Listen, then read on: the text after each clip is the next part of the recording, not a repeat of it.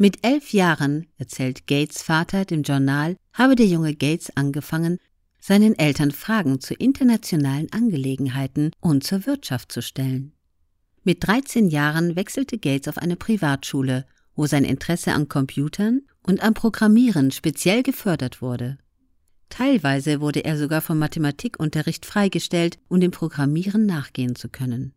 Er schloss die Highschool mit 1590 von 1600 Punkten im Scholastic Aptitude Test SAT ab und erhielt ein Stipendium von der National Merit Scholarship Corporation. Sein Studium im Harvard, wo er Steve Ballmer kennenlernte, brach er jedoch nach zwei Jahren ab.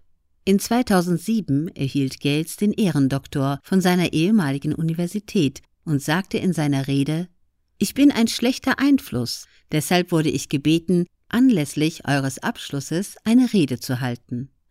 Hätte ich das bei eurer Orientierung getan, wären vielleicht heute weniger von euch hier. Versprechen gute Noten wirklich beruflichen Erfolg?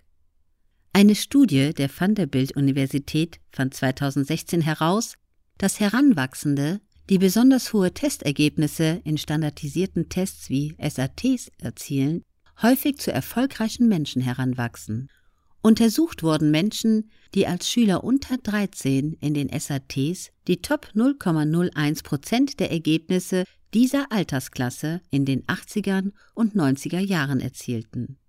37 Prozent von ihnen erhielten später einen Doktortitel, 7,5 Prozent Anstellungen als Professoren und 9 Prozent hielten im Alter von 40 Jahren mindestens ein Patent.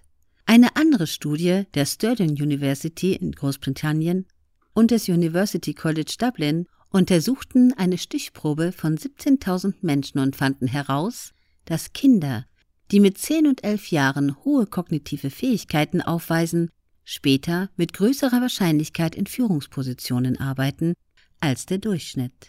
Das klingt alles sehr einleuchtend.